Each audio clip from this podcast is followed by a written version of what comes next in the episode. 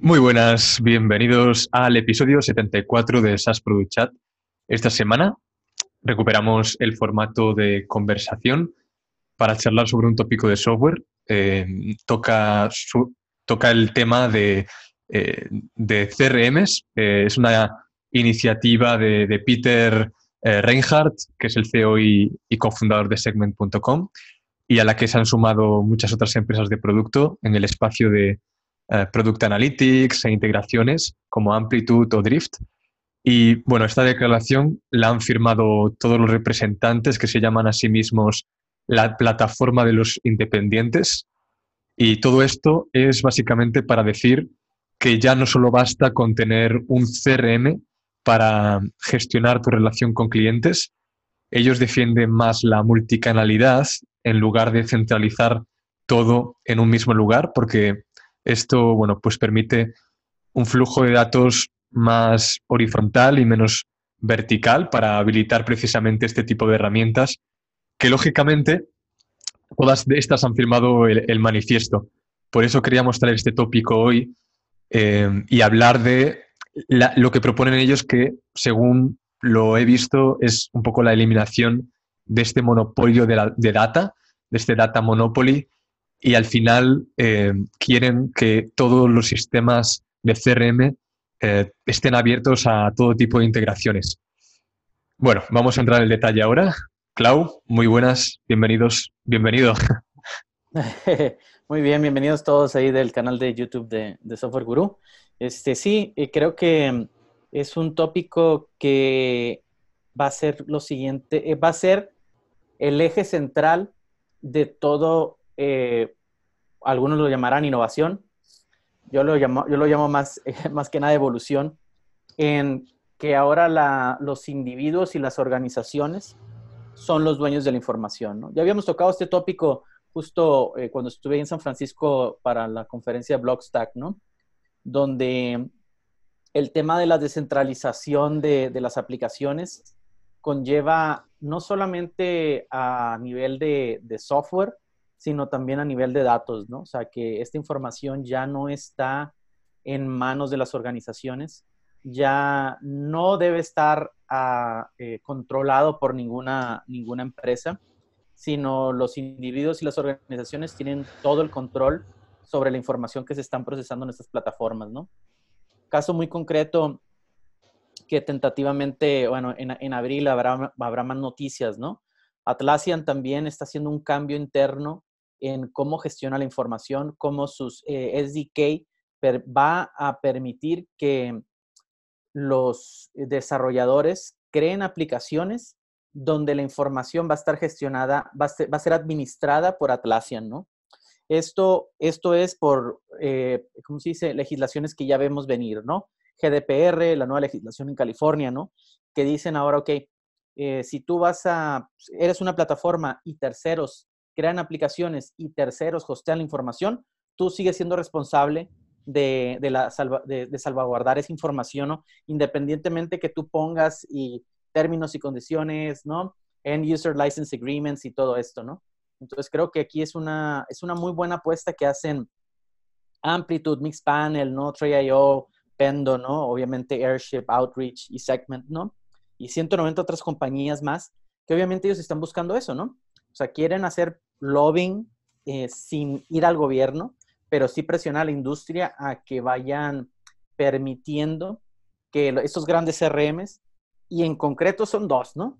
Microsoft Dynamics, ¿no? O, Microsoft 365 o como se le, el nuevo sabor que tenga. Y este, obviamente Salesforce, y esos son los que están en la nube, ¿no? Después estás hablando de, los grandes, grandes que estamos, eh, SAP, uh, PeopleSoft Oracle, ¿no?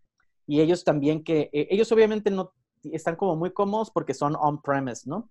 Se instala, toda la información está, está salvaguardada por la organización, ¿no? Pero aquí cuando son, este, sobre todo, productos SaaS, sí están buscando eso, ¿no? Que hay una independencia de los datos, donde después creo que va a haber unas muy buenas oportunidades para terceras, este, para startups de entrar en ese, en, en lo que se le llama eh, eh, user management, ¿no? Document management y toda e, esta nueva tendencia a que ya es, todo, todo es SaaS, ¿no? o sea, todos los servicios que tiene una, una organización están siendo SaaS, ¿no? Y quieren la independencia de esos datos, ¿no?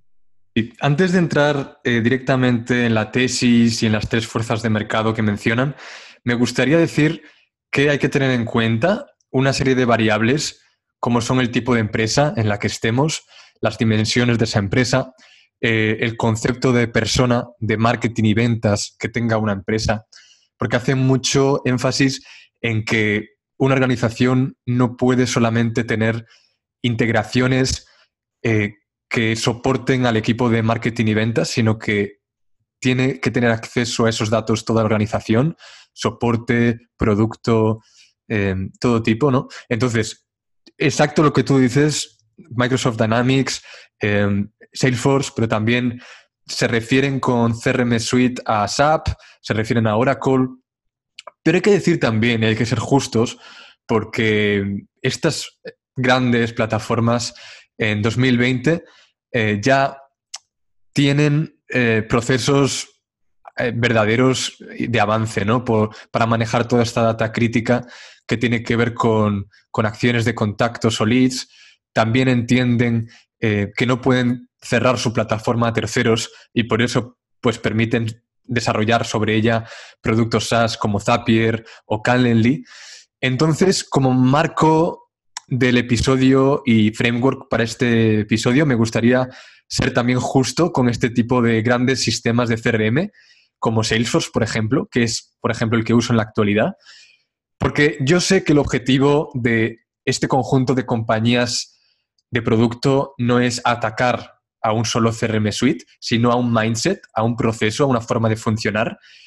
Pero hay que reconocer también que todas estas grandes suites hacen un em, esfuerzo para integrar todos los productos SaaS y que es, es verdad que según el tipo de empresa que seas, hace más sentido que escojas un producto SaaS para tu CRM por su pricing, por el stack que tú tienes, las APIs que esos productos SaaS tienen y tú te ves capaz de desarrollar sobre ellas. Entonces, no quiero pensar que esto es un conflicto entre las dos partes, sino más bien eh, un habilitador del otro, eh, porque quiero pensar que, que estas plataformas de, independientes ¿no? Em, quieren, digamos, eh, habilitar un sistema más vertical y no tanto un sustituto de, de grandes suites de CRM. Entonces, un CRM, para aclarar, tiene muchas funciones y hay que centrar muy bien sus características dentro de las necesidades de tu proyecto tecnológico antes de decidir una solución o la otra. No, y, sinceramente, ¿no? O sea, Salesforce es un, o sea, es una plataforma muy sólida y robusta, ¿no? O sea, si, si por algo ha crecido como ha crecido, tiene una comunidad también muy grande detrás, ¿no? O sea, una comunidad que, quieras o no, eh, los llamados trailblazers, ¿no? Han, apostado por la empresa y la empresa ha apostado por ellos, ¿no? O sea, si me quito el sombrero por Salesforce, independientemente de que su política de precios sea un poco injusta, ¿no? Eh, para muchas empresas, eh, pero lo mismo podemos decir de Atlassian y de Jira, ¿no? Entonces, eh, que la razón que la gente lo tiene es porque pues, es una plataforma muy sólida y tiene muchas integraciones, ¿no? O sea, seamos honestos, ¿no? Entonces, ya hay también este, algunos otros, este, ¿cómo se puede decir? Eh, competidores en, en, el mercado. Pero bueno, al final creo que algo muy importante aquí que tocan em, en, en, este, como en este pledge que dicen, ¿no? Es donde quieren ahora que eh, y, lo centran todo en los negocios, ¿no? O sea, en las organizaciones, ¿no? O sea, el hecho de que, em, de que el CRM no sea nada más, o sea, no, se tome como, como algo no crítico en el negocio, ¿no? Sino todo lo contrario, al ser algo crítico en el negocio, debería ser lo más abierto posible para que cualquiera, cualquier solución pueda utilizar esa información porque al final es a beneficio de la organización, ¿no? O sea, esto, esto sobre todo conlleva el tema de la flexibilidad y sobre todo al final creo que el que gana es el negocio, ¿no? O sea, entre más oferta hay en el, eh, más opciones tienes en el mercado, obviamente hay mejores precios, obviamente hay mejores funcionalidades y sobre todo, lo más importante, que se pueden adaptar a los nichos de mercado, de los miles de nichos de mercado que existen hoy en día, ¿no? creo que es algo muy importante. Sí. Y justo estaba buscando ahora el, vicepresidente de producto de Salesforce, eh, que es Brett Taylor, que es el co-creador de, de, Google Maps. Y bueno, es un fichaje que hay que tener en cuenta también, ¿no? Porque viene de una etapa de fundar su propia empresa, luego estuvo de CTO de Facebook durante unos años, fundó Friendster, o sea, es una persona de producto importante que hay que tener en cuenta para, bueno, saber que estos suites también se están poniendo las pilas en ese sentido. Entonces, Peter de Segment comenta en su tesis tres fuerzas de mercado que me gustaría apuntar. La primera es que esta plataforma de independientes no creen en la consolidación de una única herramienta, sino que precisamente eh, creen que la emergencia del cloud, el ecosistema open source, toda la disponibilidad que tenemos de APIs, nos está volviendo más fragmentados, nos, estamos volviendo, entonces eh, creen en esa interoperabilidad que le llaman entre herramientas. Eh, es, bueno, es un buen punto, ¿no?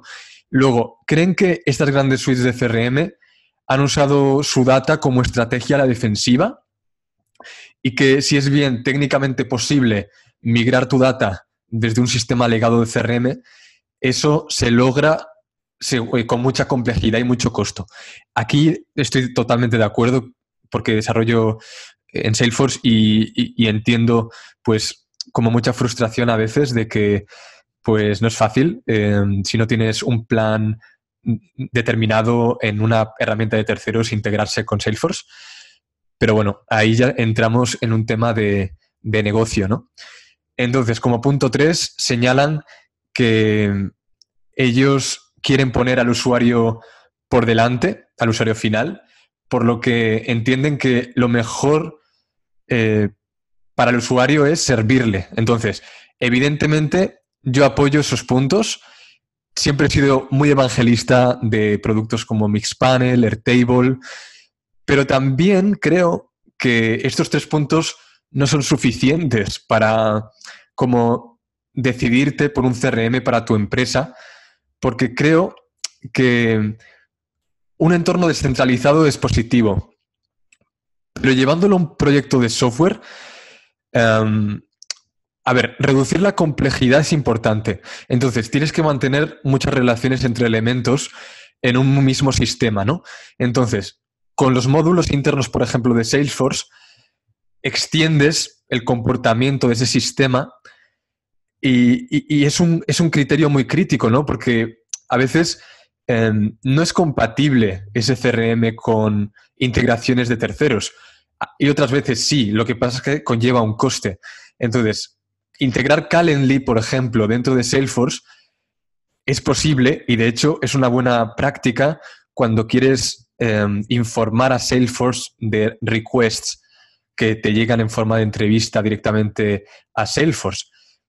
Igual puedes usar una funcionalidad nativa de Salesforce, pero la experiencia del usuario no va a ser la misma, porque Calendly está hecho, es un producto para entrevistas, para hacer una request donde tienes una función que puedes seleccionar las horas.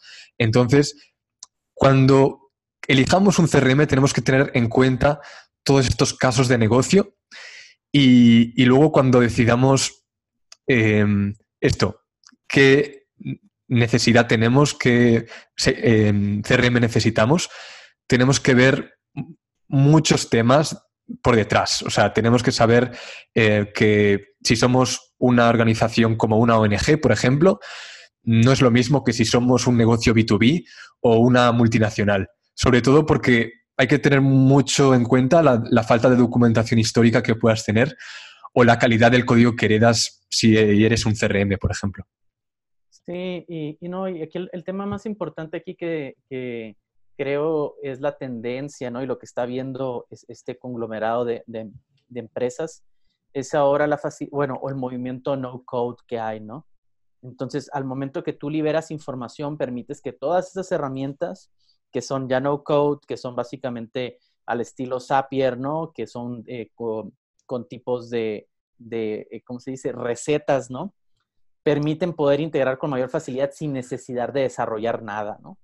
Entonces eso es algo que creo que esta, esta alianza se está preparando para eh, y que permite justamente lo que tú dices, ¿no? Es atender las necesidades de cada uno de los clientes para los nichos particulares en los cuales se mueven, ¿no? Eh, eh, ahorita nosotros estamos en IRSOF, estamos trabajando, por ejemplo, con los GDS, ¿no? Global Distribution Systems, que es en el área de travel, ¿no?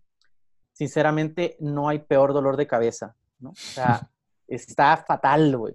Y cuando te digo fatal, es a la quinta potencia de fatal, güey en el sentido de que los APIs están poco documentados, hay gatekeepers para saber cómo, dónde está la información, cómo utilizar, cómo utilizar los APIs. O sea, está fatal, güey. O sea, va eh, Amadeus, en este caso, este, Travelport, este, eh, Sabre, van de la mano de ti para desarrollar, pues, o sea, están como, a ver, o sea, están, obviamente están registrando a qué le estás moviendo, qué estás utilizando, cómo lo estás utilizando, ¿no? Entonces, sí, eh, y esa es la industria de travel que es viejísima. Ahora imagínate la industria de la banca, la industria de, seguros, ¿no? De gobierno, ¿no? O sea, entonces, em, y, pero tienes que empezar por algún lado, ¿no? En algún lado tiene que empezar esta descentralización. Creo que vas, como siempre, ¿no? Empiezan las pymes, que al final es el long tail, ¿no? Es el long tail de todo nuestro mercado, ¿no? Entonces, em, eso es, es, bastante importante, ¿no? Eh, mm. Otro tema importante que, está, que de estas como tres premisas que, que está marcando ahí es que ahora, y, es la tendencia, ¿no? Es, nos estamos centrando en, los datos del usuario, en los datos de la organización y, y sobre eso vamos a crear valor, ¿no? No es al revés, ¿no? No es eh, sobre procesos del negocio, creo valor y entonces viene el negocio y hago la, y lo, y lo, y lo encadeno a mi plataforma, ¿no? Que ese es el modelo tradicional, ¿no? Eh, ahora ya con la portabilidad de la información, ¿no? Obviamente algunas plataformas son mejores que otras, ¿no? Pero obviamente siempre hay eh, aquellos que van a, van a buscar aquellos loopholes o aquellos agujeros que hay para poder hacer estas integraciones con mayor facilidad, ¿no? Eh, pero como decías, ¿no? O sea, si alguien utiliza Calendly y es lo que, o Typeform, y es lo que quiere utilizar, pues quiere utilizarlo con su CRM, ¿no? Y muchas veces es un poco injusto que tengan que pagar por una integración para poder utilizarla, ¿no? Pero también aquí lo que, porque eso hacemos en Earsoft, ¿no? Em, también hay que entender que cuando tú pones o tú pagas por un servicio, generalmente estás pagando por algo ya bien hecho, bien elaborado, ¿no? O sea que también es, eh, es donde son las dos, el balance, ¿no? Bueno, bonito y barato, ¿no? Escoge dos nada más, ¿no? Entonces, eh, y es donde creo que cuando descentralizas la información se puede permitir tener las tres, ¿no? Sí. Eh, pero bueno, ahí el tiempo, el tiempo nos dirá eh, si más gente se junta aquí. Lo que se me hace muy extraño es que Airtable no está aquí. Eh, mm. Se me hace como totalmente, como de mucho sentido que esté ahí. No está. Quién sabe qué, o por ejemplo, Zapier también no está ahí, ¿no? Este, hay varias que dices, oye, esto es como bien lógico que estén aquí, ¿no? Sí, igual no están en las firmas grandes, pero no he visto las, miniaturas, entonces ahí pues tú te puedes sumar, ¿no? Yo lo, revisé, o sea, sí lo vi antes de entrar. Son puros clientes de, esta gente, ¿no? Entonces, que, es lo normal, ¿no? Está bien. Mm, sí. Pero sí me hubiera gustado que hubiera estado Zapier, Airtable, este, ¿quién, quién más son, son este, Sugar CRM? Igual Intercom también, ¿no? Intercom, exacto. Mm. Además, son justo Zapier, Intercom, Airtable son empresas de producto que están captando talento increíble, sobre todo Airtable, que gente que viene de Facebook, Google, Amazon y que ficha por Airtable por el increíble equipo que están montando. Claro, y luego pues, pues no, no apoyan este tipo de, iniciativas, que ya te digo, es perfectamente legítimo y no todos tienen que ir ahí, ¿no? Apoyando todo. Pero bueno, antes, por cierto, he dicho que Brett Taylor era fundador eh, de, Friendster y no, es de Friendfit, me he equivocado pido disculpas. Eh, vale, entonces, lo que yo pienso aquí es que, primero, el CRM eh, es un elemento más del backend, desde hace unos años ya lo pienso, eh, y, menos, lo, veo menos como un monolito, ¿no? Porque es una plataforma interna y lo ideal es que el usuario final interactúe con ella, pero no tiene por qué enterarse de nada de lo que sucede detrás, ¿no? Además que es un, sistema bastante complejo que combina mucha lógica de funcionamiento con, presentación a usuarios finales, entonces hay que hacerlo con mucha cabeza. Y, luego que tienes que basarte en mucha customización de cada departamento. Em, esto te lo puedo asegurar, que ahora lo estoy viviendo. En cada departamento tiene una customización en función de los comerciales que tenga, de los países que tenga, em, de los eventos físicos que tenga. Entonces, es un poco complejo, ¿no? Entonces, dicho esto, un factor que no he mencionado eh, y se hace importante en CRMs, sobre todo open source, es la comunidad que tengan detrás, ¿no? Porque para elegir un CRM también tienes que ver el verdadero valor que esa herramienta te está eh, apoyando, o sea, que te está dando en la parte también de feedback, de comunidad, de, de si se conecta con el exterior, ¿no? Si tiene suficiente documentación, lo que decías. Quizás en un principio no te haga falta, sientas que con las funcionalidades que tengas por defecto ya tendrás suficiente, pero pronto comprobarás que conectarte con APIs va a ser lo normal, porque al final muchos procesos de desarrollo dependen de sitios externos. Peter y todas estas empresas que has dicho se apoyan en que el aumento de canales y fuentes de datos para, bueno, un poco para basarnos en nuestro, en nuestro stack es un punto débil en los suites de CRM, ¿no? Entonces lo critican por este lado porque te obligan básicamente a usar su propio software y no te permiten, dicen que no están muy abiertos a este tipo de integraciones. Y hablan también que los CRMs grandes han gastado muchos millones de euros, eh, billion dollars, ¿no? 30 dicen, en adquirir nueva tecnología, pero eso no ha motivado mucho el cambio y no han resuelto tampoco tanto el problema. Entonces, insisten en que los CRMs grandes solo satisfacen a ventas y marketing y dicen que esto no debería ocurrir porque cualquier departamento debería disponer de todos los datos, que es lógico por otra parte. Sí, pero bueno, o sea, aquí es, eh, a ver, vivimos en una industria donde el, el acquihire, las adquisiciones eh, son el, eh, es, es, es una estrategia de negocio, ¿no? O sea, ¿por qué Facebook compró Instagram? ¿Por qué Facebook compró WhatsApp? ¿No? O sea, creo que ya ahorita todo el mundo lo tenemos muy claro por qué lo compró. En su momento decía, ¿por qué pagaron la billonada por ellos, no? Bueno, y ahorita ya sabemos, ¿no? En su tiempo, sales, o sea, creo que las empresas que se han destacado por realizar brillantes eh, adquisiciones ha sido Salesforce, ha sido Adobe, eh, Microsoft, obviamente, Google no tanto, son más, más de desarrollo interno, excepto de Android, ¿no? Que eso fue yo creo que la adquisición de su vida. Em, pero el, algo importante aquí es que es, un, es una estrategia de negocio, no, no, y no se puede, o sea, ahí sigue con eso, eso como cae en saco roto. Obviamente si Mixpanel tuviera la pasta, se compraría Amplitude, esa es la verdad. O Amplitude si tuviera la pasta, se compraría Mixpanel también. ¿Por qué? Pues consolidas, ¿no? Este, la gente de Drift lo deberían de saber, ellos se vendieron a HubSpot, ¿no? Entonces, em, creo que cae un poco en saco roto eso, ¿no? O sea, lo, lo que sí es eh, es, hay dos maneras, ¿no? Tú adquieres una empresa con dos objetivos. Uno, adquieres el equipo, que eso es lo default. Y segundo, integras su tecnología o cierras su tecnología. ¿sí? Esas son dos cosas que van a pasar nada más. Caso concreto, estamos hablando de Sunrise, por ejemplo, el, de, el, que, el, el, calendario buenísimo que de estos vatos, creo que eran de Seattle también, ¿no? Lo compró Microsoft. Según esto lo iban a integrar en Outlook eso jamás sucedió. Algunas funcionalidades, lo que sea, pero Sunrise este, lo hicieron shutdown, ¿no? Entonces, ¿por qué? Porque veían que ahí había un, había un, este, habían dos maneras. O lo compraba Google o lo compraba Microsoft, ¿no? Entonces Microsoft ahí se, se adelantó y, pues bueno, integró el equipo y pues, pues le está yendo muy bien al equipo, pero la gente que utilizamos Sunrise, yours truly, ¿no? Y mucha gente sí nos quedamos así como que, hey, ¿qué pasó aquí, no? Y lo hicieron justamente por un tema estratégico, ¿no? Entonces, eh, el, echar la culpa al CRM porque no implemente o no, o no esté, vaya, ¿cómo se puede decir? Eh, integrando mejor la tecnología adquirida, pues ese es tema de negocio, ese tema no, no, tiene nada que ver. O sea, obviamente no es a beneficio de los usuarios ni de los usuarios de la plataforma adquirida, ¿no? Que siempre nos quedamos a dos velas, ¿no? Entonces, em, para eso creo que todavía, eh, no creo que esta alianza vaya a cambiar nada de eso, porque al final es, es negocio y un negocio es eh, blanco y negro, ¿no? O es una muy buena adquisición con su buen retorno de inversión o es una mala adquisición con cero retorno de, la inversión, ¿no? Y los usuarios quedan por tercer, o sea, o sea, quedan muy lejanos a toda esa movida, ¿no? O sea, por ejemplo, nos pasó eso con Stride, ¿no? Cuando hicieron el shutdown la gente de Atlassian, este, pues tenemos ahí, que eran como cuánto, eran 28 mil, 29 mil usuarios teníamos ahí activos, y de un día para el otro se fueron. O sea, oye, nos vamos a migrar Slack y la fregada. Eso nunca pasó.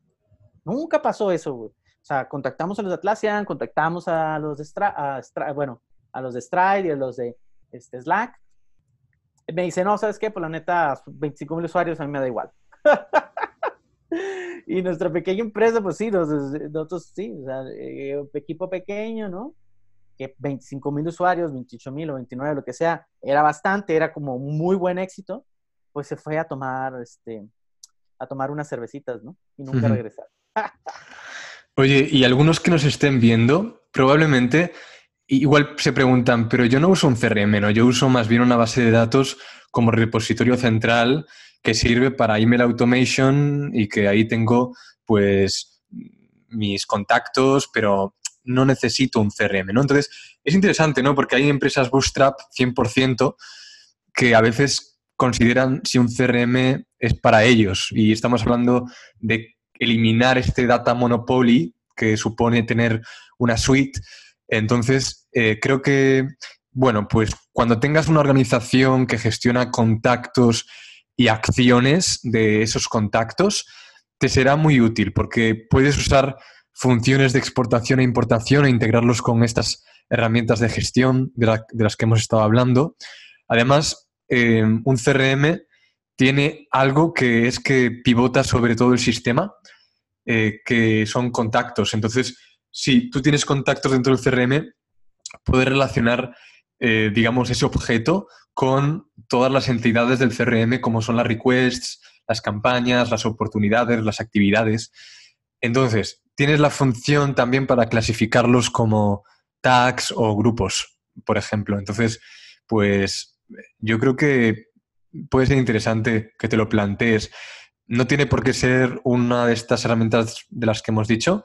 Estos son, estos como los editores de código y los IDES, que no hay uno solo bueno, sino que depende de, lo que más te guste, de lo que más adapte.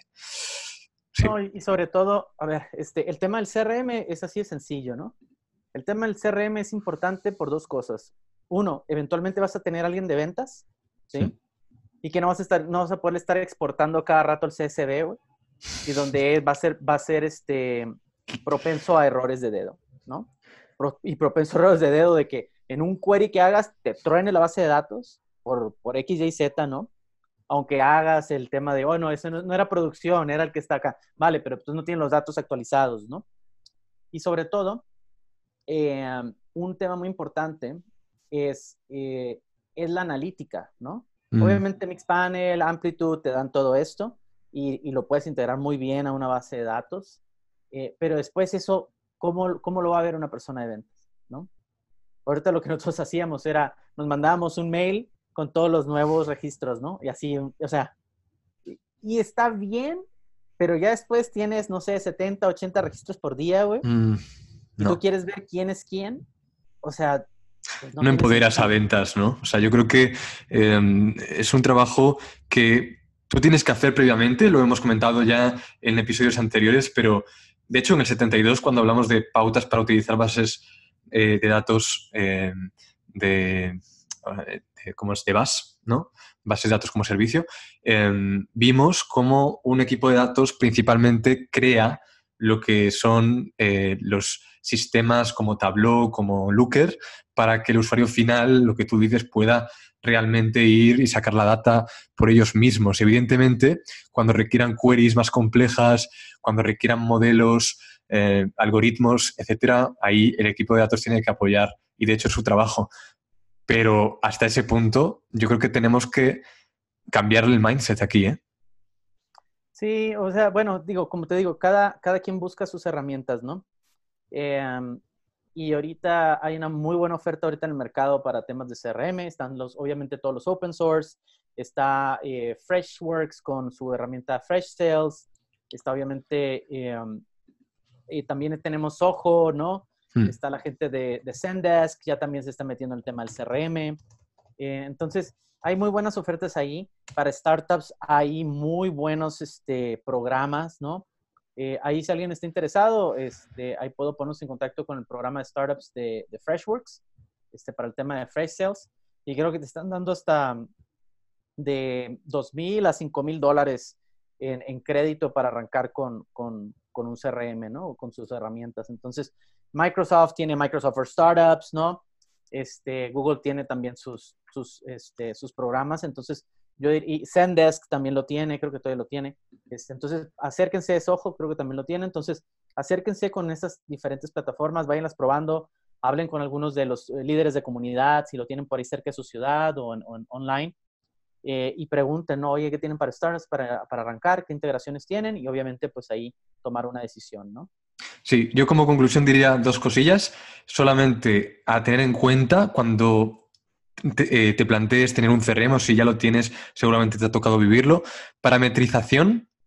cada empresa maneja su propio lenguaje, tiene sus propios flujos de trabajo y un CRM eh, ofrece sus propios flujos, propio, su propio lenguaje, incluso también de programación interno, pero hay que parametrizarlo para que se adapte a tu flujo. Entonces, esto requiere tanto una nomenclatura de algunos elementos como, como también pues, campos de contacto personalizados, eh, custom fields, ¿no? Básicamente. Y tú, entonces, tú tienes que eh, ser proactivo en que los procesos de tu organización pueden no ser aplicables al CRM y tengas que flexibilizar un poco tu CRM para adaptarlos. Y luego está el tema de la personalización, enganchando con el punto que hemos comentado de utilizar APIs externas y, y programación a medida sobre el CRM, casi con total seguridad te va a tocar. Entonces, prepara mucho a tus departamentos de ventas, marketing, eh, soporte, etcétera, estar alineados. Y de hecho, eh, voy a poner un episodio en la descripción de Rob Walling, eh, de Microconf, de Startups for the Rest of Us, etcétera, que habla de que las integraciones juegan un papel fundamental en un producto SaaS. Él comenta el caso de Drip, que fueron las integraciones protagonistas de gran parte de su crecimiento, ¿no? Construyen una integración con una herramienta como puede ser Shopify o como puede ser Stripe y lo que hacen es hacer co-marketing con estas herramientas por temas de SEO sobre todo. Entonces, si planteas eh, construir una integración con todo el recurso de ingeniería que supone, ten en cuenta mucho todos estos aspectos que hemos mencionado hoy. Sí, eh, y más que nada entender eh, para qué lo quieres, ¿no? O sea, si estás ahorita cómodo con la base de datos y con Excel y estar exportando y piensas que no va a haber ningún gran cambio los siguientes seis meses, continúa haciendo eso. Pero sí vete preparando porque eventualmente lo vas a tener que hacer, ¿no? Entonces, eh, creo que la herramienta de CRM no es solamente para marketing y para ventas, Creo que es una herramienta muy fuerte también para gente de producto, de entender cuándo se registró, entender cuándo se le mandó un mail, entender todo esto. De, es una herramienta muy potente para el tema del onboarding, ¿no? Y hoy, como sabemos, eh, el onboarding lo es todo en una, en una herramienta, en un producto SaaS, ¿no? Es el primer contacto con el cliente y es la primera impresión que dejas con ellos, ¿no? Entonces, si tienes una buena herramienta detrás, con un buen CRM y una buena eh, estrategia de onboarding, creo que le puede sacar mucho jugo a esto, ¿no? Listo, pues ahí cerramos. La semana que viene más a Chat. Clau, feliz semana. Venga, muy buena semana. Saludos por allá por Barcelona. Adiós.